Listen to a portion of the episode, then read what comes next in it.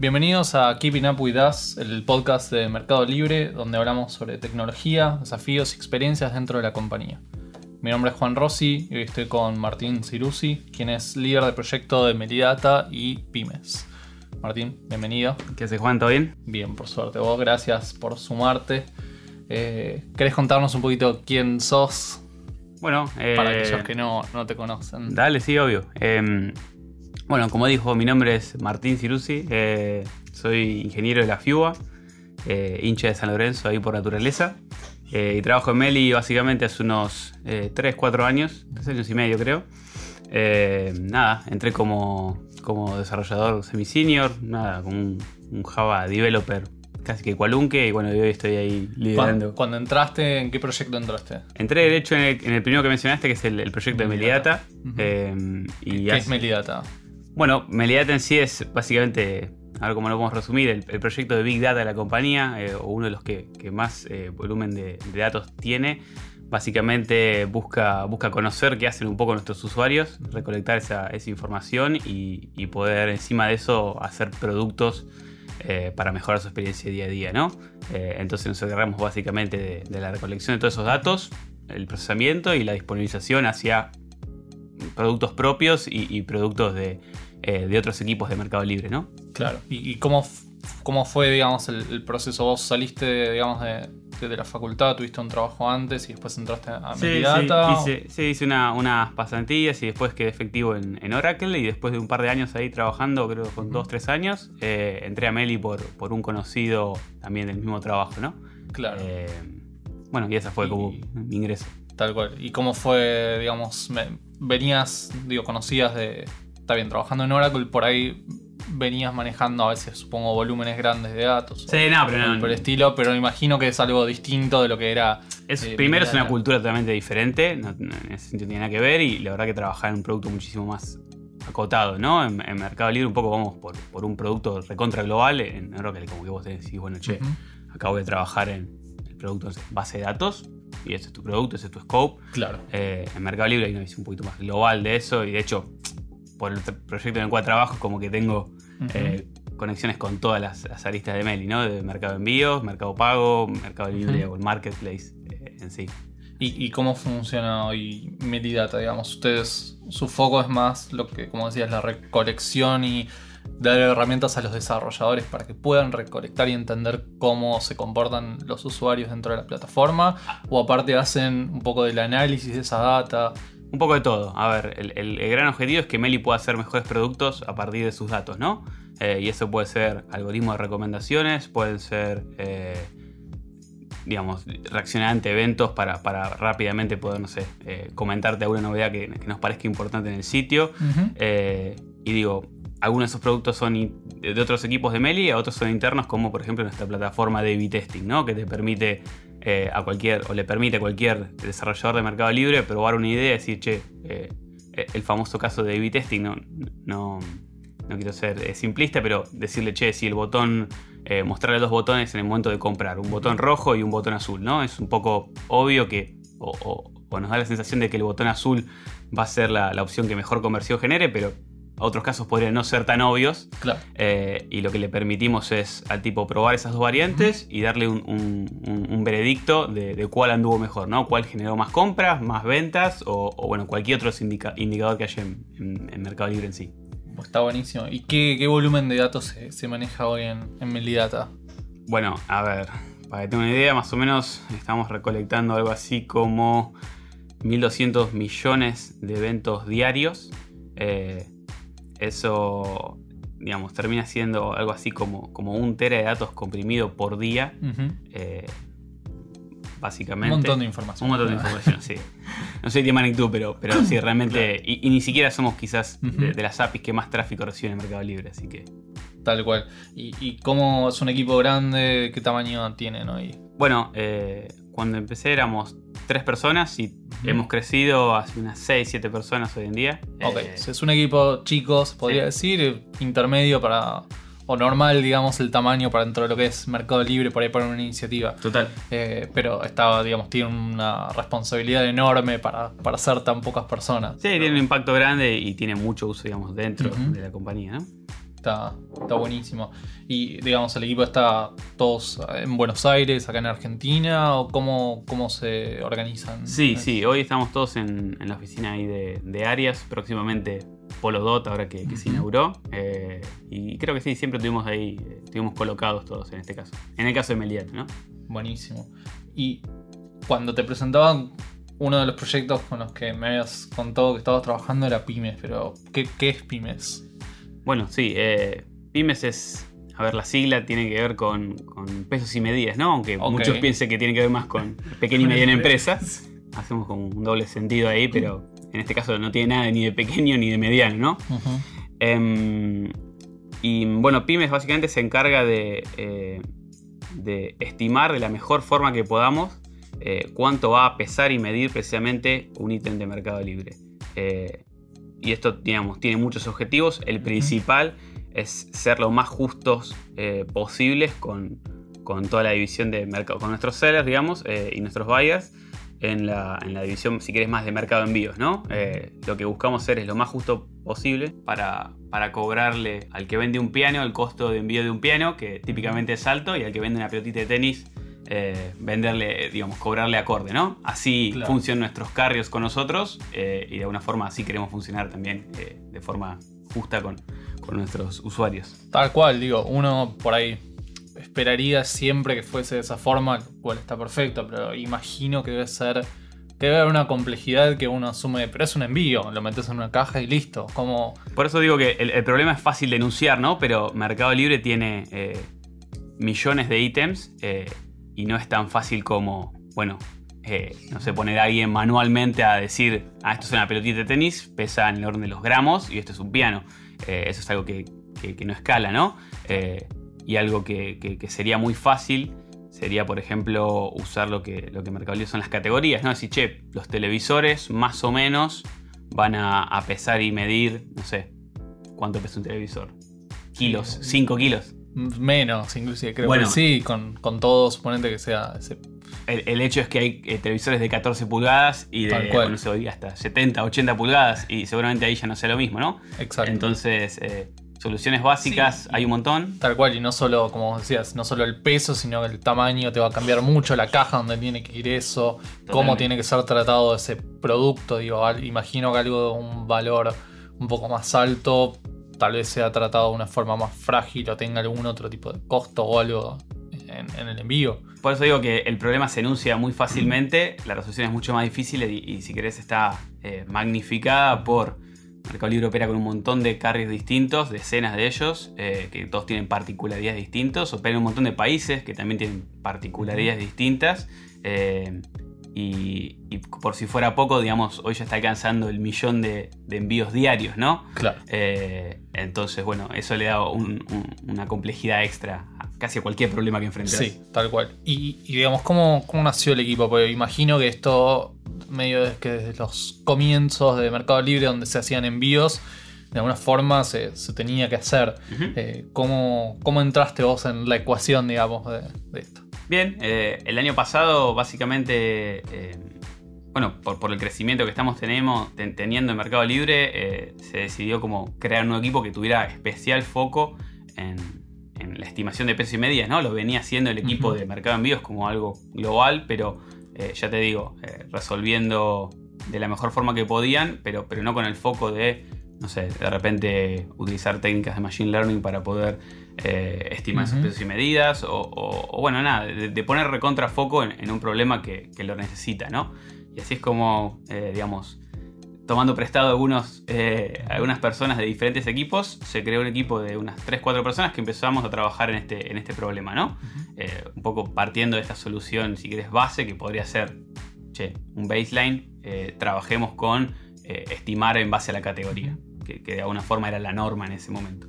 Eh, y bueno, desde entonces fuimos tratando de, de- de tomar, digamos, soluciones un poquito más complejas para mejorar al fin y al cabo algo que, que es muy fácil de medir, ¿no? Que es la precisión de, de cuánto estimamos que va a pesar eh, un ítem en Meli y, y cuánto efectivamente termina pesando. Ok, y en el, es un equipo grande el que se formó. Bueno, eh, se, se fue formando medio en este último año y, y fue rotando un montón de gente, ¿no? Digo, eh, pedimos gente que, que, trabajó con nosotros gente del equipo de, Business Intelligence de, Mercado Libre, gente de equipos más core de Machine Learning. Eh, y obviamente la gente de shipping que venía trabajando en eso, ¿no? Eh, y de ese mix empezó a surgir un equipo que, hoy en día ya básicamente somos como 10 personas, algunas, mitad del equipo está en, Buenos Aires y la otra mitad está en Córdoba. Y, bueno, trabajamos con, muchísimo foco y, ya digamos, haciendo algoritmos un poco más complejos para poder estimar este, este, producto, ¿no? y vos venías, digamos, de una iniciativa en la cual ya estabas por ahí trabajando con data y, tenías ese foco, pero ahora cambiaste algo que si bien tenés que trabajar, el, tenés el desafío de, entender un montón de datos y ver cómo justamente a partir de todos esos datos tomás las decisiones correctas para, lo que son los, los pesos y las medidas de los envíos pero imagino que fue un desafío, un cambio de tu lado. ¿Cómo, cómo fue eso? Sí, el común denominador de dos proyectos es que trabajamos con datos, pero al fin y al cabo son dos universos re distintos. De mercado de envíos conocíamos poco y nada y tuvimos que ir aprendiendo en el camino. Digo, eh, desde toda la operación de mercado libre, de, mercado de envíos, disculpa. Eh, y bueno, fue un proceso, ¿no? Como, como todo cambio, todo challenge, desafío. Eh, al principio te sentís como, bueno, no sé cómo voy a resolver esto. Eh, bueno, pero en equipo y, de alguna forma craneando ideas, eh, bueno, nada, llegamos a, la verdad que tener un, buen impacto en Meli bajando, eh, bajando un poco también los costos de envío para nuestros usuarios y, al fin y al cabo, como te dije, ¿no? Siendo más justos. No, está, está buenísimo y, creo que va mucho con, con, lo que la compañía siempre trata de impulsar, el hecho de decir, bueno, tomemos riesgos, empecemos a, trabajar en cosas nuevas y sepamos que puede salir mal, pero estamos poniendo todas las fichas en que salga bien y siempre hay mucho apoyo dentro de la compañía para eso. eso Olvídate que, hoy estoy acá, pero en realidad, eh, digamos, fue un equipo que tenía toda la misma incertidumbre de decir, bueno, ¿cómo podemos hacer? Tratamos de, hacer algunos baseline básicos para poder decir, bueno, tener un impacto más o menos rápido, movernos rápido y tratar de, de generar valor lo más rápido posible.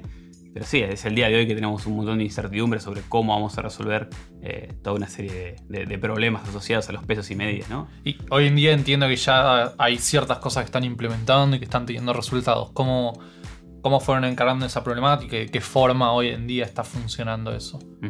Bueno, básicamente Melic, como decís vos, tiene un montón de datos, ¿no? De, los pesos y medidas, algunos de su propia operación, otras, otros, que, otros datos que, eh, digo, de su propia operación de por Mercado Libre pasan paquetes, se pueden pesar y medir, aunque sean un millón. Sí, los centros de distribución ahí. Totalmente. Eh, también tenemos información que, algunos eh, carriers, ¿no? algunos operadores o, socios de Mercado Libre también eh, nos dan. Entonces, bueno, a partir de toda esa data, lo que empezamos a hacer es a, tratar de empezar a usarla para, para, poder predecir, ¿no? Y en algunos casos es bastante sencillo porque quizás eh, vos, Juan, tenés tu televisor y lo vendiste mil veces eh, y es muy fácil tener la estadística de, cuánto peso midió en cada caso, pero se suman nuevos vendedores y nuevos compradores todo el tiempo, ¿no? Y si yo me pongo a vender el día de mañana, eh, bueno, no sé, mi mesita de luz que tenía hoy en día, ahí en mi casa y que la quiero vender, Mercado Libre no tiene ninguna forma de saber cuál es el peso y media de ese, de ítem, ¿no? así que, ¿cómo vamos a ofrecerte mercado envíos si no sabemos a qué precio te lo podemos eh, cobrar, ¿no? Eh, y ahí es donde empieza a jugar o empieza a ampliarse el abanico de, soluciones para tratar de estimar, che, mira, este, esta mesita de luz es muy parecida a todas estas otras mesitas de luz que vendimos y que tenemos en nuestra historia y que, bueno, eh, tuvieron estos pesos y medidas. Claro, y ahí le, digamos, también toman el input obviamente que da el vendedor de cuánto miden los productos y ese tipo de valores. digamos, hoy en día no, lo conocemos, pero en general eso es, eh, digamos, hay que tener una, cierta medida de confianza, ¿no? Porque obviamente si abrís, si lo primero que le preguntas es, che, ¿cuánto vende? Eh, podría pasar que, que, no, ingrese correctamente ese, dato y, digamos, de alguna forma hasta, hasta eh, fomentar el fraude, ¿no? De decir, che, mira, el tipo te vende la lista de luz y te dice que pesa 10 gramos. Bueno, hay que ponerle algún eh, alguna capa para, establecer confianza en ese dato eh, que hoy todavía no existe. Tal cual. Y, hoy, digamos, por lo que me decías, o sea, toman todos esos datos históricos, pero ¿cómo, cómo eliminan, digamos, de, la ecuación esos casos donde justamente tenés como la anomalía, si se quiere, de alguien que te cargó mal un dato, o qué input, digamos, por ahí toman de los centros de distribución para decir, eh, no, esto está, es, incorrecto, lo, estoy mandando en una caja mucho más grande, ¿cómo mejoro eso a futuro? Total.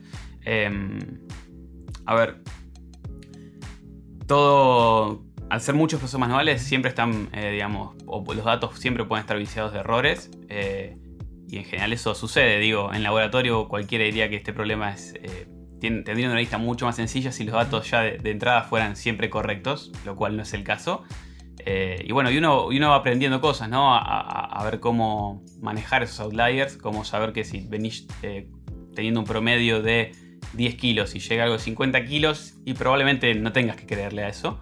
Eh, pero además, digo, no sé, aprende a eliminar cosas más livianas que el aire o cosas más pesadas que el plomo, porque en general son, son, son cosas que no tienen razón de ser, ¿no? En general son errores humanos. Tal cual. Y bueno, eh, así vamos perfeccionando y uno de los desafíos más grandes que tenemos es poder eh, taguear o, de alguna forma saber cuán bueno o malo es un pesaje, saber si usarlo o no eh, para nuestros algoritmos. Y, además creo que a eso se, suma una, variable extra, digamos, en Mercado Libre una de las funcionalidades que, se agregaron ya hace unos cuantos meses o no sé si inclusive años es la lo que llamamos carrito, el hecho de que puedas comprar más de un producto. Digo, si esos productos los querés mandar en una misma caja, no es una. no es lineal, digo, hay productos por ahí, por más que por pesos y medidas te entran en una caja, eh, por un tema más eh, volumétrico, no, no necesariamente van juntos. Eh, entiendo todo ese problemático se le llama bin packing, eso también, cómo entra por ahí en la, ecuación. Eh, bueno, eh, el equipo de Packing hoy en día es, un equipo separado y que de alguna forma se nutre del input de, nuestro proyecto de pesos y medidas, ¿no? Eh, como decís vos, le, mete otra, otra dimensión de complejidad más, ¿no? Que es decir, bueno, pará, yo para ahí no, no, solo vendo mi mesita de luz, sino que la vendo acompañada del velador y quiero saber si pueden entrar en la misma caja. Es otro problema de otra, otra complejidad también muy grande. Eh, y, necesita tener buenos datos para poder estimar. Digo, si ya de base no puedes estimar la volumetría de las dos cosas por separado, menos vas a poder saber si van a entrar juntas en la misma caja. Y además hay toda una serie de restricciones eh, bastante fuertes para de repente, no sé, saber que la comida no puede ir en el mismo. Eh, en la misma caja que un sillón. porque si se abre, no sé, el paquete de yerba, vamos a manchar todo el sillón. Tal cual.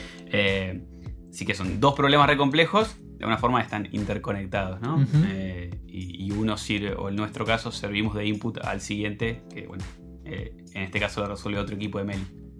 Está buenísimo. Y cómo, por ahí digo, hay veces que entiendo que teniendo un centro de distribución propio, la, velocidad de esos envíos eh, es algo súper importante, ¿no? Si yo compro, quiero que me llegue lo antes posible. Y a esa variable supongo que a veces se suma el hecho de que no siempre se elige la caja correcta. Y, a futuro, digamos que obviamente hay un montón de desafíos por delante, pero ¿cuáles son por ahí donde más foco están haciendo ahora? ¿Qué, ¿Cuáles son los desafíos que ven a futuro más cercano, digamos? Em, a ver, en el proyecto de Pymes en particular, como que ya atravesamos una, la primer, el primer 20% del, del problema más más fácil o que, más fácil nos, eh, genera, podemos generar impacto. Y ahora nos empezamos a meter como eh, en, el, en, otro, eh, en la otra proporción del problema donde ya las ideas convencionales o, lo fácil ya lo hemos explorado, ¿no? y donde tenemos que salir a estimar sobre ítems que no tenemos historia, sobre ítems nada, con, particularidades ya recontra específicas o con un, con un ruido enorme a, a nivel estadístico, si querés. Eh, bueno, y ahí es que otra vez profundizar el ingenio y, otra vez quizás ya no lo vas a poder atacar el problema de forma estadística y, te vas a tener que empezar a, basar en modelos de Machine Learning para decir, bueno, eh, de la mejor forma que, puedas. Sé que no tenés datos, sé que no tienes historia este ítem, eh, pero trata de encontrar las conexiones, las correlaciones con, otra parte de la data para poder estimar de la forma que puedas esto y otra vez que se parezca o que tenga la precisión eh, de los otros algoritmos que ya, ya tenemos hoy en producción, ¿no? Tal cual. Bueno, eh, siempre nos, nos gusta por ahí para, para a veces dar, un, un cierre a las entrevistas, hacer un ping pong de preguntas y respuestas. Te voy a hacer algunas preguntas, decime lo primero que se te venga a- en la cabeza y, ahí vamos, vamos viendo qué sale, dale. Dale. Primera pregunta, lenguaje favorito y por qué. Bueno, eh, casi por historia, en realidad yo soy developer Java, ¿no? Trabajé en Oracle y hasta, bueno, después fue comprado, ¿no? Eh, Java por, por Oracle. Así que ese es mi, mi, mi background, donde decir, bueno, el tipo pisa firme, pero la verdad que he aprendido de todo después, digo, eh, en Mercado Libre se trabaja con, con un montón de tecnologías y como dije, che, entré como un, como un commodity a, a- a Mercado Libre, che, eh, sos un, un developer Java, aprendí un montón de cosas, digo, desde, desde Python, Go, eh, JavaScript, bueno, Node.js si querés como, como parte del stack, eh, un poquito de todo. Si no estuvieses trabajando en el mundo de IT, ¿qué estarías haciendo? Bueno, soy medio enfermo de fútbol, así que me, me hubiera gustado ser jugador de fútbol, ¿viste? Futbolista frustrado como, como gran parte de la Argentina, pero nada, imposible.